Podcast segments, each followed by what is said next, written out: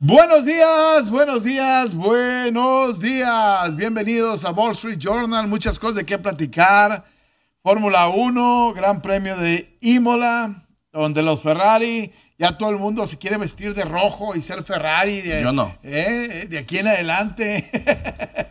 No tiene nada que ver con Eh, eso. No tiene que ver con los, con- tiene que ver con los 49. 49, enojados los, Red 49? Sox. No, yo no.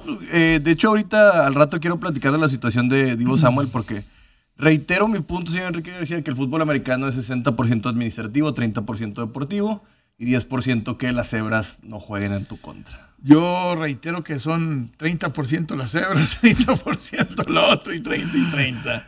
Porque tú puedes hacer bien todo. Y pregúntale a los Santos, una jugada te, te mata, ¿no? Y, y adiós.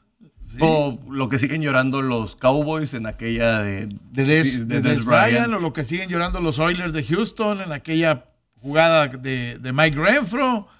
Este, ho- hoy, a una semana de- de- del draft, eh, hay muchas cosas de qué platicar el día de hoy. Este, ayer me, me, me, me quedaba pensando conmigo mismo y me decía, amigo mismo, este, ¿cuántos jugadores en el draft esperas con tanta expectativa y terminan convirtiéndose en basura? Sí, digo... en los sí, últimos siempre- años, cada equipo siempre tiene uno. Siempre tenemos Bust. Yo recuerdo en San Francisco AJ Jenkins, prácticamente fue basura. Eh, Ruben Foster estaba más preocupado por armas, pelearse con su esposa. Y eso que venía de Alabama siendo un linebacker Sí. increíble. Sí. También recordar. tiempo- Titanes con el Panda con el. Panda Wilson. Acaba, de, acaba de vivirlo. Solomon Thomas también en San Francisco, que prácticamente no, no- no tuvo una carrera. Sigue estando activo, pero es un tipo Y, y- intrascendente. y jugadores que llegaron a la NFL que tuvieron un chispazo que te daban la expectativa. Vince Jones Sí. con el Titanes, el Pac-Man Jones. De hecho, llegaron un año de diferencia uno y otro y parecía que iban a romper, por ejemplo, en Tennessee. Pero en cada equipo encuentras Tim Tebow.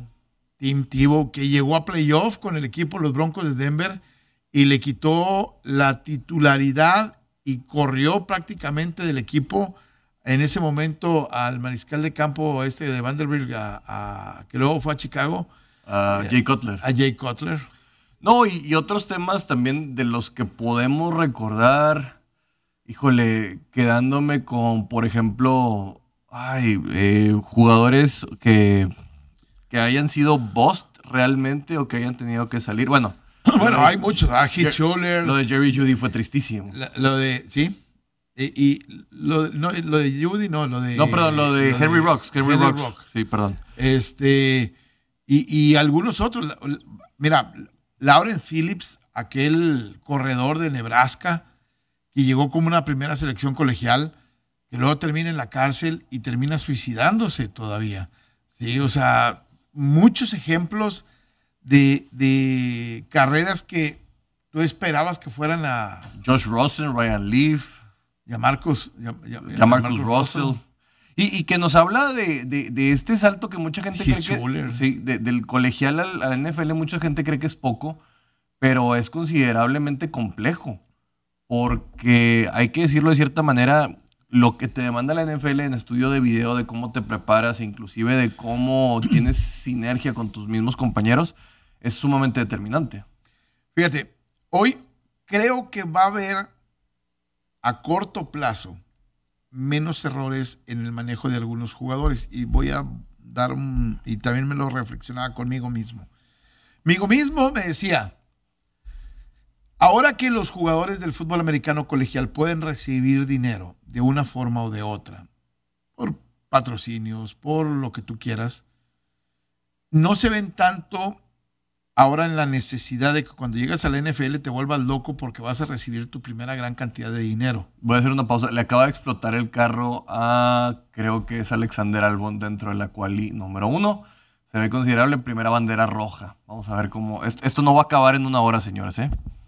No, tristemente. Checo Pérez va en el sexto lugar en este momento, ¿no? Sí, pero todavía tendría otra vuelta. Realmente se van. Recuerda que son los primeros 15 los que pasan. No tiene mucho caso de estar complicando el carro en temas de lluvia aquí, que está muy mojada la pista. De hecho, acaba de entrar a Pit eh, Checo Pérez. y, y, sabes el que me llama la atención, cómo este año, y se ha hecho poco ruido en eso, lo de Lewis Hamilton, cómo, cómo ha caído su coche, cómo ha caído él mismo, la desesperación de, de ser un tipo que estaba peleando el, el título a, a, ser un gregario el día de hoy dentro de, la, dentro de las carreras, ¿no? Eh, estará pensando, debía haberme retirado antes de haber sufrido esto que estoy viviendo. No, en la, en la combinación de combustible, del suelo del motor, el purposing o este rebote que están teniendo los carros le ha afectado a Mercedes. Prácticamente es una, es una temporada perdida. Y ahorita lo que tienen que considerar es para cualquiera, tanto para Max Verstappen y todos los demás, es asegurarse de acabar con puntos en esta quali, Kike, porque imagínate si tiene un DNF, no termina Verstappen y vuelve a tener un gran chelem eh, el señor eh, Charles Leclerc, pues prácticamente serían 8 puntos más de diferencia a los 26 que podría estarle sacando y ya prácticamente estaríamos diciendo que se le escapa el, campeonato de pilotos. De acuerdo, de, acuerdo completamente. Pero bueno, regresando un poquito eh, al, tema, al tema ese, ahorita entramos a la, a la parte de la, de la, Fórmula 1. Sí, Vamos a tener a los, de la, a, los de la... Ahorita Jorge no me ha contestado, probablemente está... probablemente está viendo la carrera. está más picado viendo la quali. ¿Eh? Sí, pero bueno, ahí, vemos que truena la llanta y truenan los frenos. Hay bastante fuego porque se mete la basura probablemente entre los discos. Problemas para algo, pero pues a fin de cuentas no es tan determinante si hubiera sido uno de los principales actores de esta carrera. Eh, hablando de esto, tú decías de que el, hecho de que puedan eh, comercializar su imagen nos va a dar mucho más idea del carácter que tienen los jugadores. carácter que tienen. Ya no vas a llegar con esa necesidad. Incluso algunos ya van a saber que empiezan a hacer con su dinero. Este, incluso vas a ver el comportamiento de algunos de los muchachos con dinero e, incluso quienes lo rodean, quienes están en esa. Y creo que va a ser más fácil detectar para los buscadores de talentos quiénes se pueden volver loquitos y quiénes no. Quique, hoy vemos que dos de los principales eh,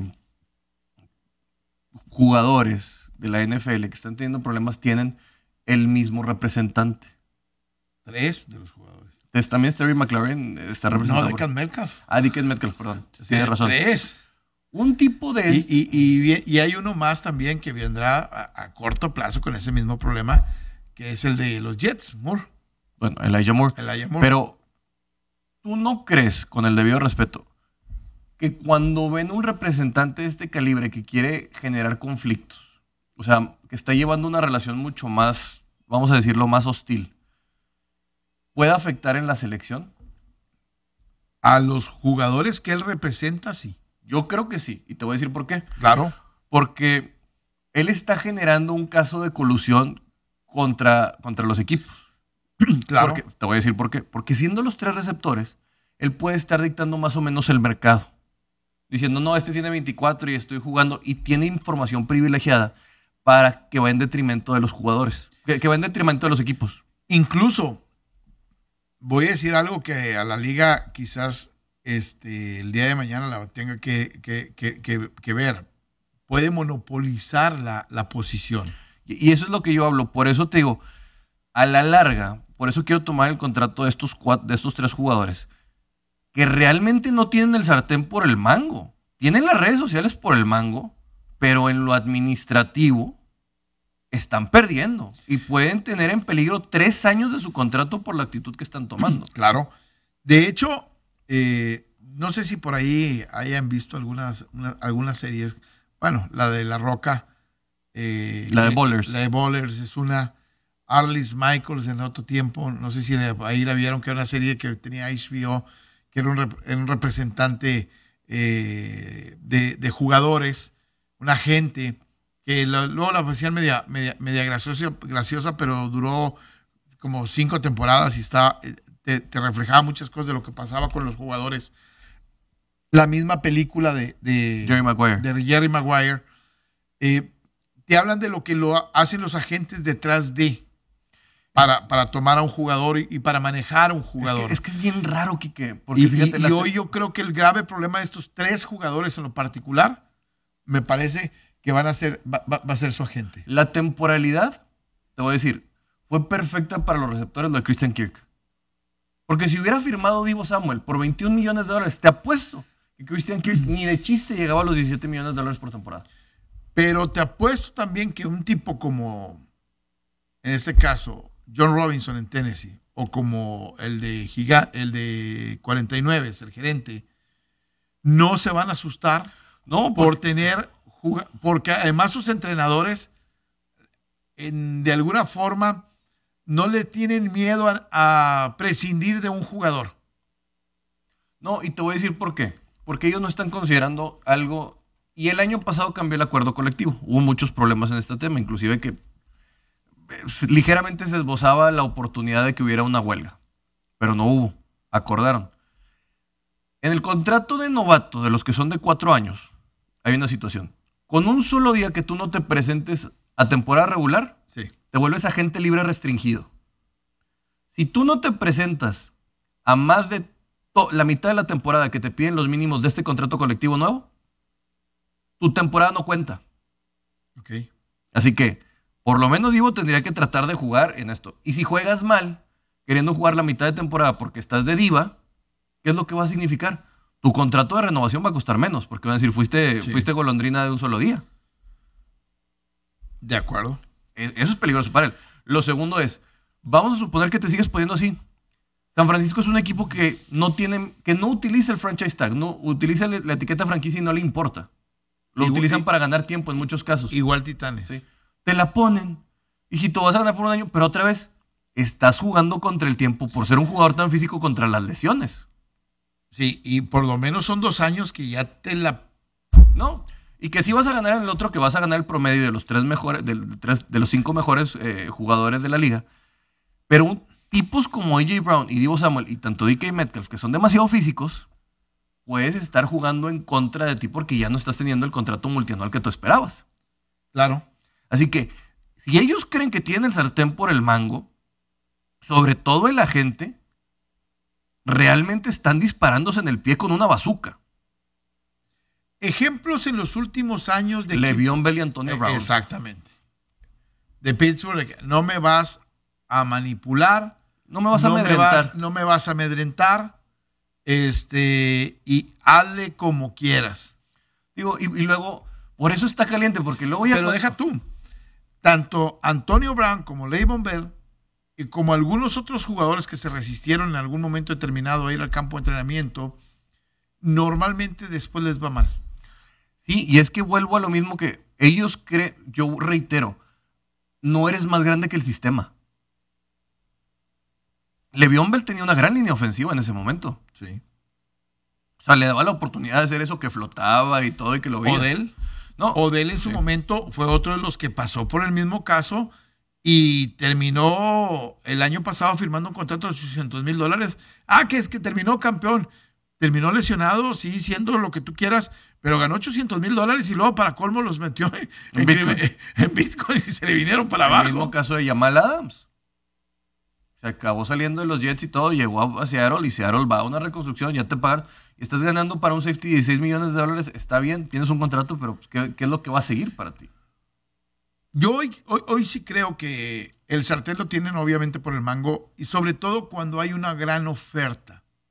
Porque hoy hablamos de que la, la próxima semana en el draft puede haber siete receptores que puedan ser primera selección colegial. Y que desde, Entonces existe una gran oferta. desde que en la secundaria se estableció el 7 on 7, tenemos una producción de receptores increíble. O sea, es lo que más se genera en lo que vamos a decir son las fuerzas básicas y que en colegial estamos Receptores y viendo- esquineros. Sí, o sea, estamos viendo que se producen una cantidad enorme. Y, y esto va a venir a traer, ahora sí, balance en la fuerza, mi estimado Darth Sidious, que va a traer balance en el sentido de que los costos van a tener que bajar porque va a haber demasiados, demasiada oferta de receptores en tres años probablemente. Esto es el pico que estamos viendo y no vamos a volver a ver, yo creo, realmente hasta que haya alguien que la rompa como Jamar Chase, que se pudiera mantener, que pudiera estar dentro de esos 30 millones de dólares. Porque va a venir la elasticidad de sustitución. Sigo pensando, y a diferencia de lo que mucha gente maneja, sigo pensando que los receptores son jugadores sobrevaluados. No estoy diciendo que no sean de impacto, ojo, pero ellos dependen del trabajo de alguien más. Y hablo del mariscal de campo. Tú puedes ser el mejor receptor de la liga con un mal mariscal de campo, te vuelves en promedio. Allen Robinson es un caso bastante considerable. Sí. Eh, tú puedes ser el receptor promedio, pero con un gran mariscal de campo y te conviertes en un, ¿Quién es este en chico? un superestrella. Este chico que estuvo el último año de Detroit con Matthew Stafford y firmó con Gigantes. De Detroit, que firmó con. ¿Te acuerdas que estaba en Detroit el último año de Matthew Stafford, el año pasado? Ah, sí, sí, y que sí, firmó sí. con Gigantes una millonada y que realmente Eh, ya desapareció. Golladay, sí. Kenny Golladay. Ahí está el caso. ¿Qué pasó? Nada, absolutamente nada. ¿Por qué? Porque ya no tienes a la misma persona que te pone la pelota. ¿Sí? Va- vayamos al, al caso de Del Beckham.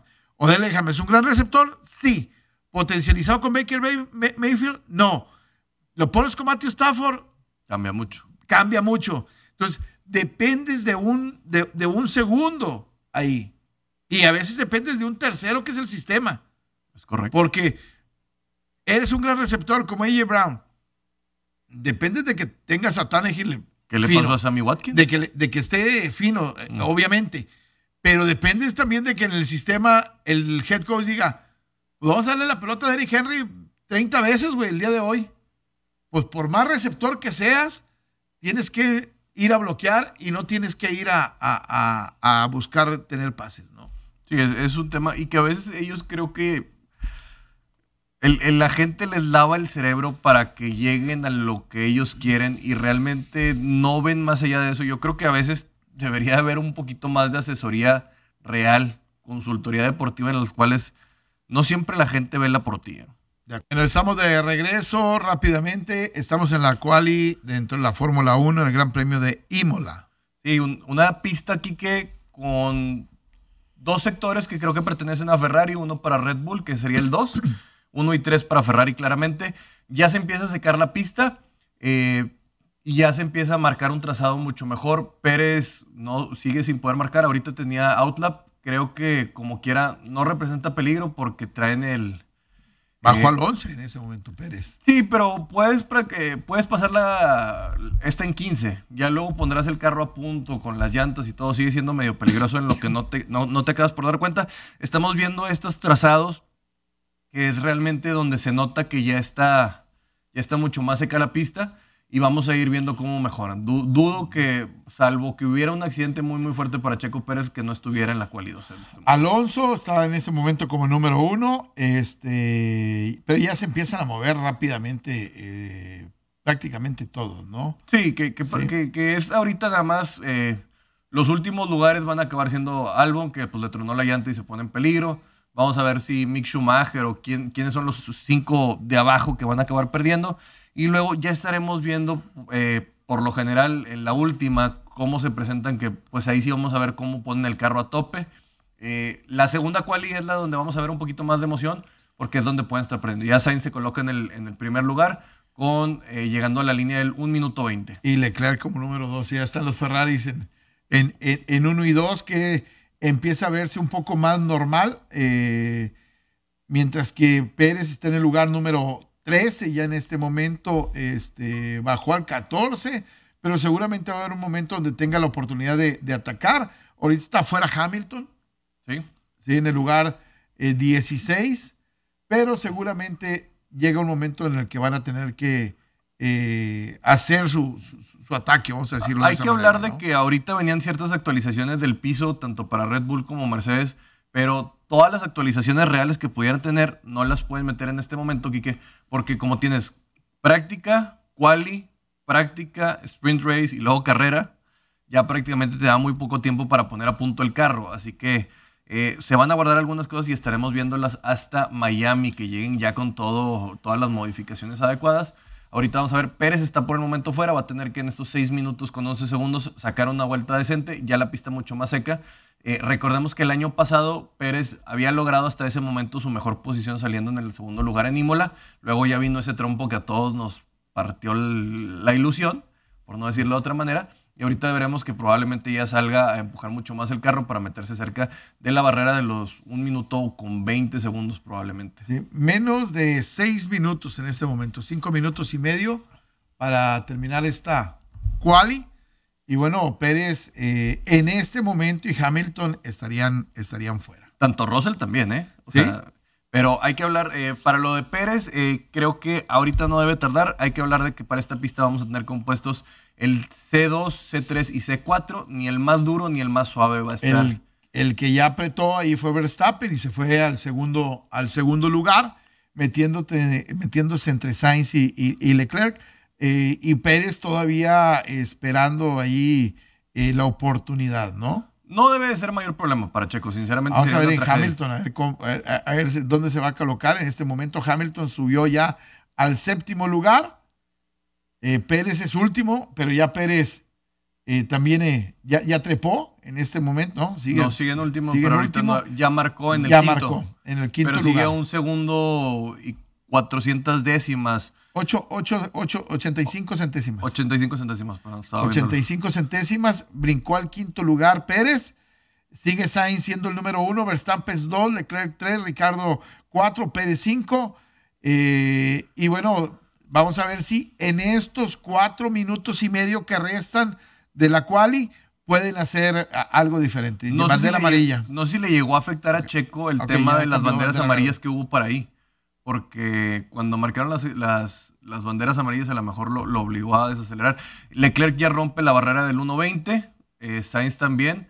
Eh, se me hace un poquito Qué bueno que están poniendo el carro a punto, pero yo no estaría desgastándolo tanto en este momento por, ese tema. Pero ya le sacaron un minuto y 62 centésimas a. Un segundo. Un, digo, un, segundo y 62 centésimas, perdón, digo un minuto. un minuto es este, ya, cuando acaba la carrera, señor. Exactamente, un minuto y 62 centésimas. No, deja, tú dije un minuto y. Un segundo y, y, y, todavía me, me, brinqué los minutos. o sea, me vi, casi, casi. Sí.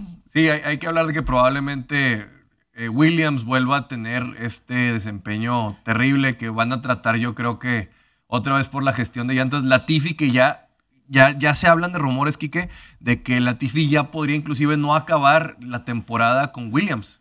Que ya están hartos de él y su incapacidad de mantener el carro decente. De mantener el carro en la pista, como lo estamos viendo.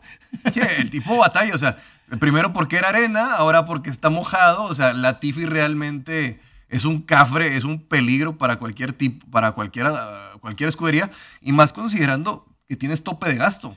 Tres minutos, menos de tres minutos en este momento, Pérez ya bajó al noveno lugar, pero el peligro es que eh, no solamente el noveno, sino que hay eh, en este momento alguien que pueda llegar a estar atacando y te pueda llegar a sacar. ¿eh? Creo que solo sería Botas y Ocon eh, Mick, Schumacher creo que todavía no tiene la experiencia para poderle dar y Checo pues por lo menos... está, fuera? Sí, Latifi ya... ya eh, no, no fuera, pero dudo que pueda hacer que pueda regresar. Sí, y también Albon, así que prácticamente ya, ya tiene la, la pasada eh, en este tema. El, que está así realmente en riesgo es Sebastián Vettel, que con Aston Martin, o como yo le digo, Astrol Martin, ya se está viendo la incapacidad por parte de Lawrence Stroll, el papá de Lance, de poder establecer, eh, ¿cómo decirlo? Un manejo adecuado de una escudería y le está pasando. Ya te dije, Botas ya se sube al, 1.21. Ya bajó a Pérez al 10. Sí. Y Schumacher este, se mete también dentro de la pelea. Ya bajaron a Pérez al 11. Y Vamos, a acabar con el rosario en la mano estos dos minutos entonces con Checo Pérez. Es lo, que te, es lo que te estaba diciendo que, Hamilton está fuera ya. Este, no, está, está en eh, su último vuelta out lap. Él, está buscando poderse meter ahí probablemente para sacar a, a, Mick Schumacher porque Russell también va a subir, que está ahorita en el 15. Ambos, ambos, ambas flechas plateadas están buscando subir Ahí- un poquito más para de la zona de peligro, sí. Ahí estamos viendo el purposing, cómo está vibrando el carro de Hamilton, las chispas son considerables y todavía, a pesar de que traen un nuevo suelo de motor, se nota que no ha podido establecer un, un- un- un ritmo de carrera decente.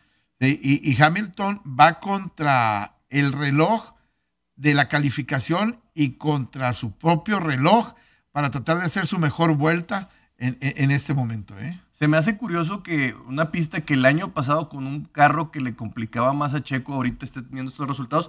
No sé si, te- si estemos hablando de que sea una administración para, para poder atacar realmente en la, en la Quali 3. Lo cierto es que ahorita Checo Pérez ya está en 12, Magnussen da un tiempazo metiéndose al 3 con 1.20 y pues Checo ya está ahorita en el 12. Hay que ver qué tanto peligro puede haber, sobre todo por el tema de si eh, tanto Hamilton y Vettel y, Y Ocon Russell. pudieran meterse, sí.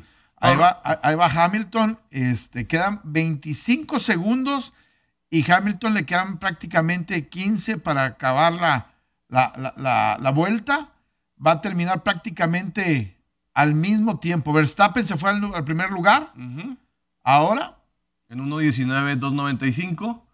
y Hamilton Queda por debajo de Checo y esto prácticamente ya le asegura a Pérez que estará en la quali 2. Exactamente. Entonces, Pérez se fue al lugar 13, finalmente.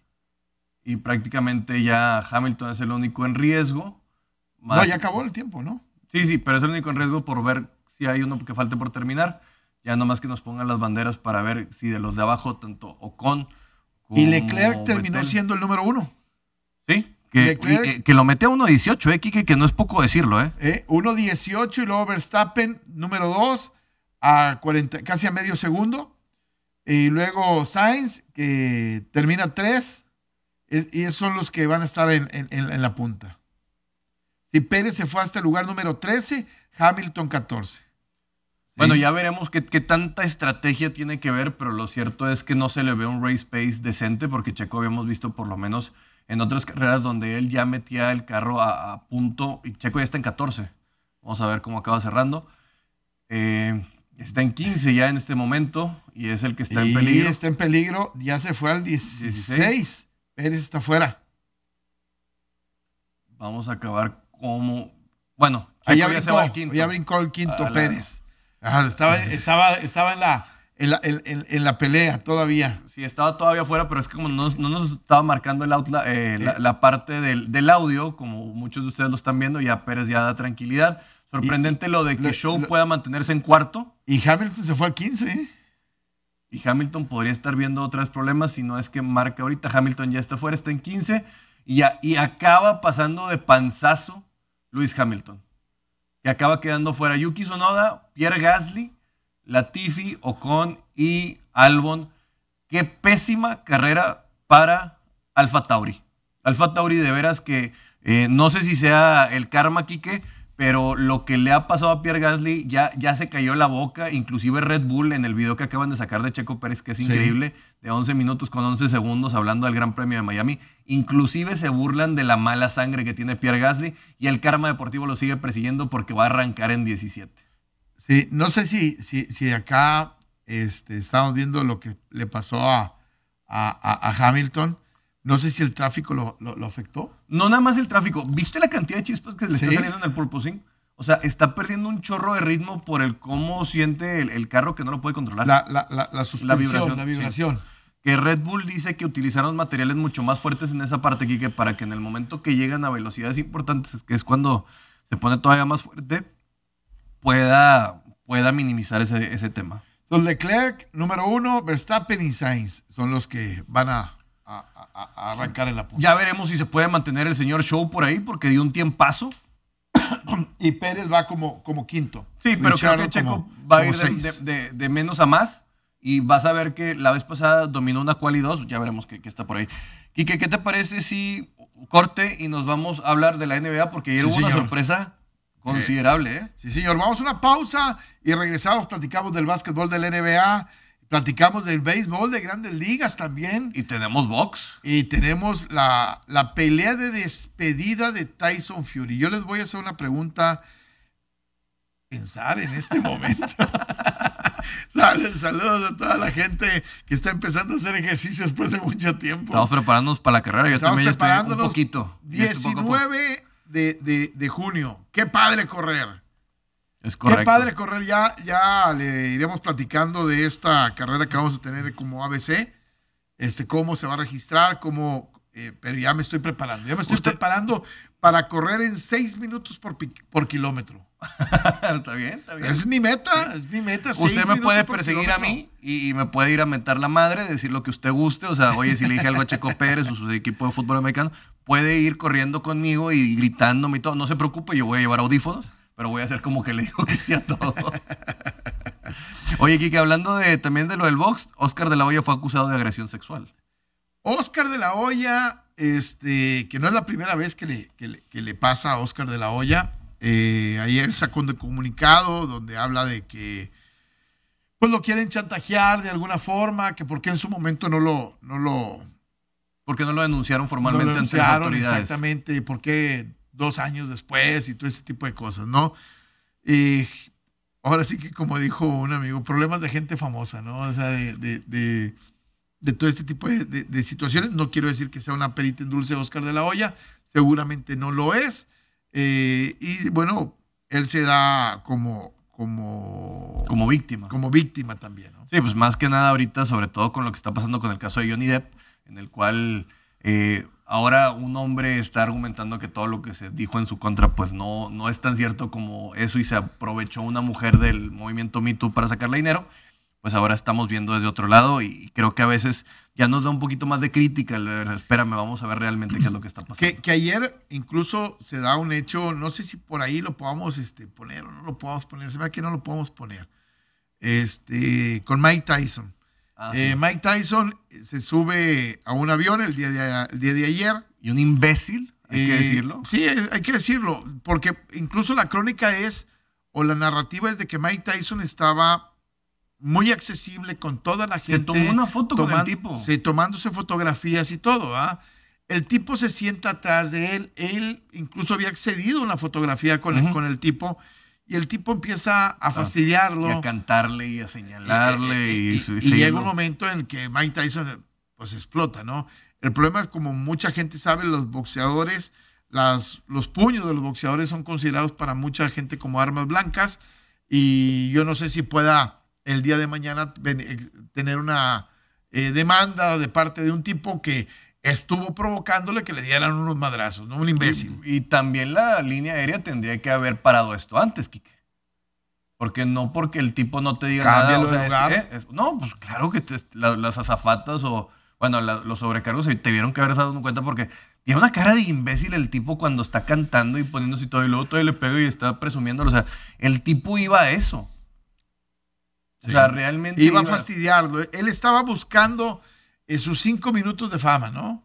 Es correcto. Y realmente yo creo que nadie en su sano juicio, o sea, queremos que nos estén molestando por X o Y razón. O sea, el hecho de que yo haya sido un boxeador o cualquier situación que yo tenga, o sea, no te da la libertad de invadir mi intimidad y estar en ese momento jodiendo, porque es la palabra. De acuerdo.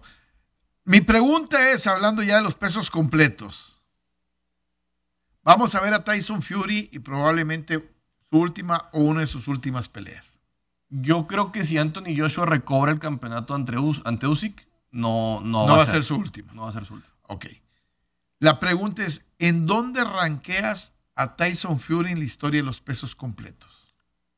Ah, no, no, no, no, no entra en... ¿En, ¿En el top 10? Si entra en el top 10, estaría en el noveno décimo. ¿Arriba de Mike Tyson? No, ¿A- ¿Arriba de Mohamed Ali? no, no hay forma. no hay forma. ¿Allí va George. Foreman? No, tampoco. ¿De Evander Holyfield? Tampoco. ¿De Ken Norton? Probablemente. Puede estar por ahí. Pero no de Joe Fraser. No, no, no, ni el chiste. Aunque Ken Norton le rompió la quijada a Joe Fraser. Pero son situaciones, o sea, creo que cuando ponemos a un- cuando hacemos un ranking histórico hablamos de en su top. ¿De Joe Louis? Menos. Mm, Probablemente. Si tuviéramos que hacer por historia probablemente un, un top 10, tendríamos que poner a Mohamed Ali, probablemente después a Joe Louis, este... Foreman, Fraser, eh, Tyson, no, Tyson, y, a lo mejor Tyson está fuera del, del, top 5, sí. Del, top 5. Sí, probablemente, ¿no? Entonces, ¿qué lugar en la historia tiene Tyson Fury? Si tú hubieras enfrentado a Tyson Fury como en su mejor momento contra tipos como Fraser o como eh, Foreman o como Ali, en donde estuviera, obviamente entendiendo que hoy son más grandes de lo que era Mohamed Ali, porque si tú pones a Tyson Fury contra Mohamed Ali, probablemente el tamaño de, de Tyson Fury podría ser un factor eh, importante para, no, para un tipo Mike Tyson mide 1.77. Exactamente. O sea, no es un tipo tan grande y Tyson Fury ya está en los dos metros. Lo que era en esos momentos era que tenías que tener, recordemos que antes eran a 15 rounds, tenías que tener la capacidad de aguantar estas carnicerías demoledoras en la cual llevabas el cuerpo al límite. Tan llevabas el cuerpo al límite que las historias de las peleas entre Fraser y, Ali son, son increíbles.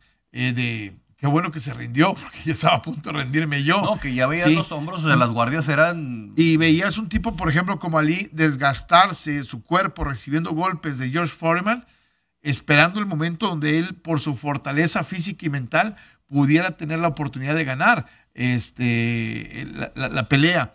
E, e, esa es la pregunta. ¿Qué, ¿Qué nos vamos a privar el día de mañana? Cuando veamos su última pelea de, Tyson Fury. Simplemente la estrategia de Dante, eh, que hubo de Tyson Fury contra Dante Wilder, donde los abrazos y dejaba caer el peso, era algo que no hubieras visto en los 70 en los pesos pesados. Pero la pelea, por ejemplo, de Dante Wilder contra Tyson Fury, muchas lo consideran como una de las cinco o seis mejores peleas en historia de los pesos completos. Por la cantidad de castigo, tal vez, pero ah, yo siento que fue una pelea que por parte de Fury fue muy bien manejada en el ensuciar y cortar el ritmo.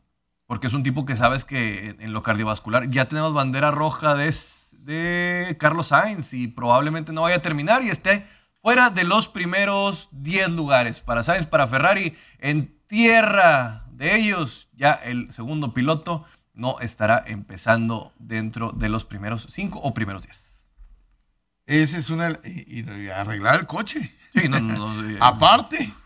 a, meterle, a meterle lana, ¿no? Sí. En ese momento, Checo Pérez está en el cuarto, en la cuarta posición. Y bueno, ahí está, está fuera, ¿no? por el, bueno, ya es un hecho que está fuera. Y es un hecho, no, creo que tenga la capacidad de. Ni pero bueno, todavía, pero ya, ya, ya registró un tiempo, ¿no?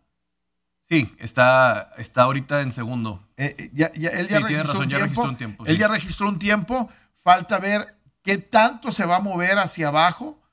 Este, al margen de que ya no pueda tener oportunidad de mejorar ese tiempo, eh, vamos a ver qué tanto puede afectar en, la tabla, en, las posiciones para el día, el día de mañana.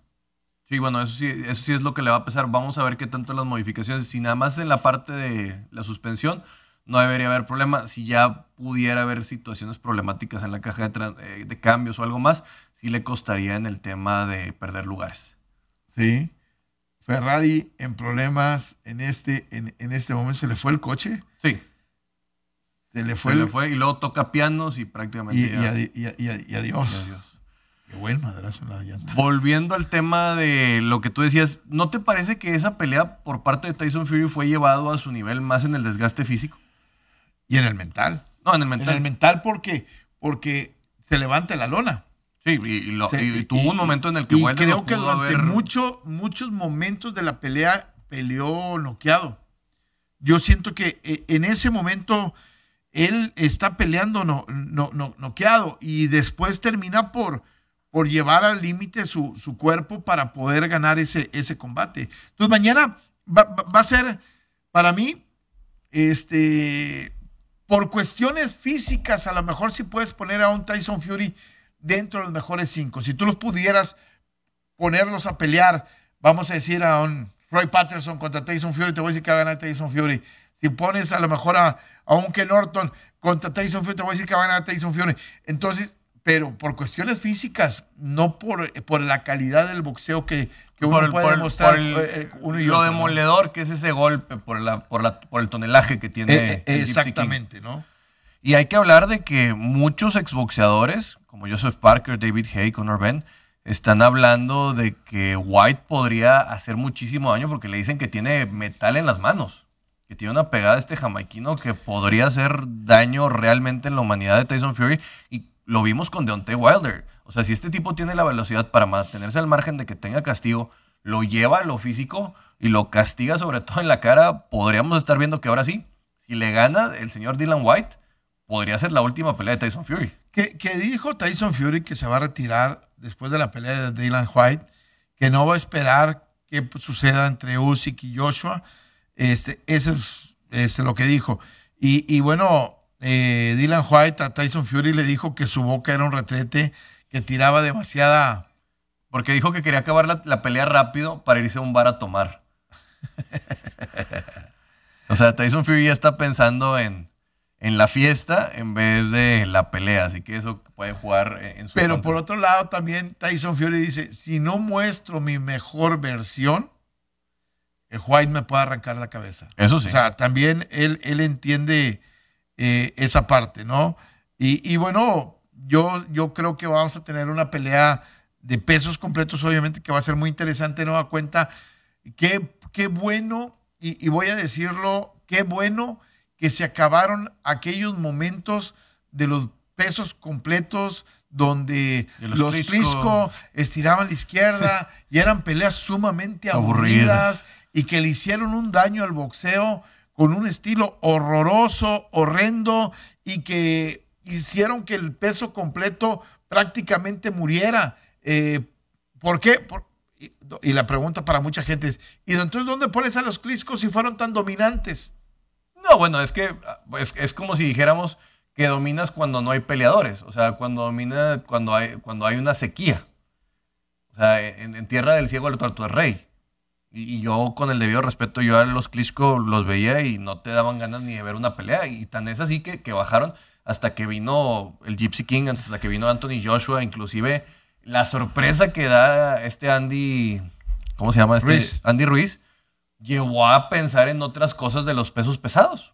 O sea, te empezó a estas sorpresas, estas cenicientas que, a la gente les llamó la atención y luego acaba de empezar a volver a llover en Emilia Romagna.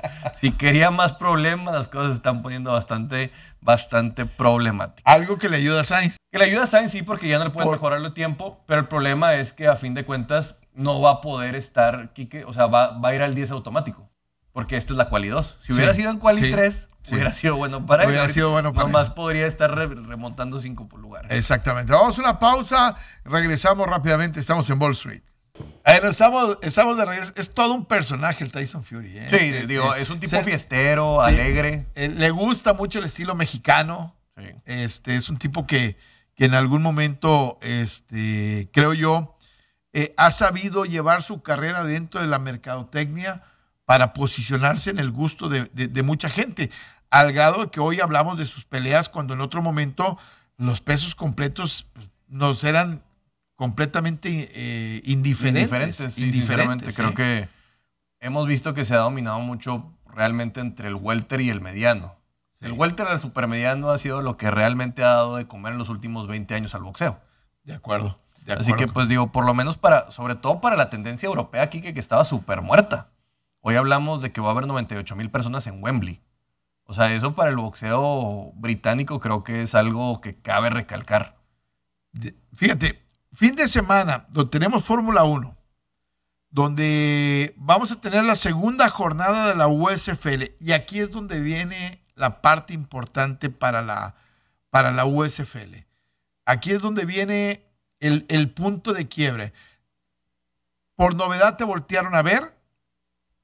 Hoy regresas para saber si realmente este, los equipos crecen en cuanto a su nivel y, si eres capaz de poderte mantener en el gusto de la, de, la gente.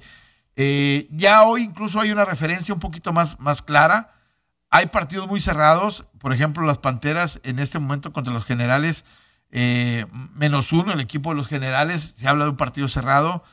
Eh, el equipo de los Gamblers de Houston también es apenas, no es favorito a pesar de que ganó la primera, en la primera semana. ¿Ya están soltando líneas de la USFL? Sí, sí, sí, hay líneas eh, sobre la, la, USFL. Este, entonces, e, e, esa parte empieza a llamar la, atención y empieza obviamente a, convertirse en, parte del atractivo que va a tener la, liga, ¿no? Dele la oportunidad el domingo, les digo, o les platico que hay buenas cámaras, las del dron lo platicaba, le, decíamos al coach Mundo que si los pueden aplicar, se ve muy padre la cámara del casco. Y pues ver fútbol americano nunca está de más. Hoy hay partido. Desde hoy hay partido. Hoy a las 8 de la noche, en los generales de Nueva Jersey contra las Panteras de Michigan. Las Panteras de Michigan que parece que traen mantequillas en su mano. Eh, el partido es a las 8 eh, de la noche por USA, la, cadena de, de, USA. Y el domingo a las 3 de la tarde, los bandidos de Tampa contra los Breakers de Nueva Orleans va por NBC. Y, también el sábado hay los Maulers de Pittsburgh contra los Philadelphia Stars, que es a las 12 del mediodía. Entonces, está sabrosa la, jornada porque entonces tienes viernes, sábado y, domingo, ¿no? Para la gente que nos gusta ver fútbol americano, viernes, sábado y domingo. Y también tenemos NBA, tenemos box. La, sorpresa de ayer del, del básquetbol de la NBA. Dallas. Dallas increíble. Pero te, sorprendí que Dallas haya ganado después de que lo había hecho también en el segundo juego. Es que, que se mantuviera eh, lo que hizo Bronson. Yo no había visto un Bronson tan letal desde las películas de Charles Bronson en los 80. y, era y, era, y era pero, pero suena igual, pero suena parecido. suena parecido. Pero el señor Bronson, o sea, 31 puntos de este agente libre que llega y que puede ser la mancuerna para Luca. Digo, no creo que para campeonar, pero sí para que por lo menos se vayan acercando un poquito más. Llegó un momento en el partido este, donde parecía que el Jazz iba a sacar el juego. Llegaron a estar 17 puntos abajo el equipo del Jazz. Tuvo un segundo cuarto que fue bastante. La primera mitad, sobre todo. En la primera mitad, el equipo del Jazz de Utah se fue perdiendo al medio tiempo casi por 16 puntos. Eh, y en la, el tercer cuarto del equipo del Jazz de Utah es bastante bueno. Se acercaron a 4 40-29, lo ganan el tercer cuarto, pero el último cuarto terminaron 29-27. Cuando parecía que tenían el regreso, no pudieron aguantar el paso, ¿no? Y Clever otra vez con cuatro triples, por ahí sumando hasta 15 puntos. Dinwiddie con 20, el señor Bullock con 12.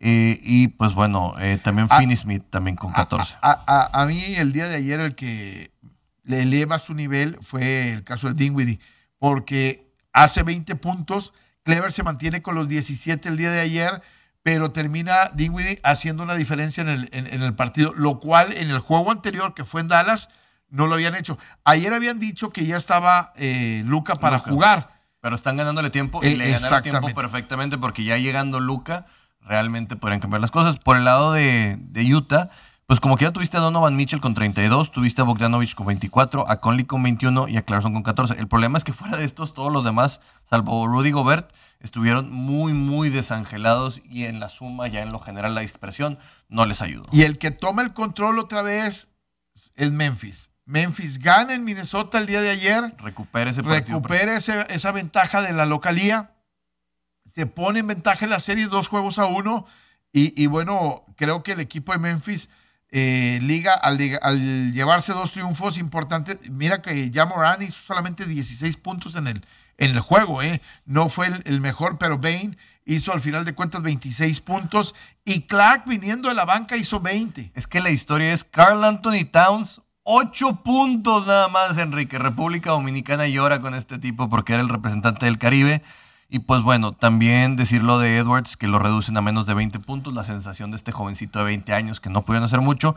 Y ahí es donde prácticamente acabas matando a los Timberwolves porque no tienen su capacidad triplera.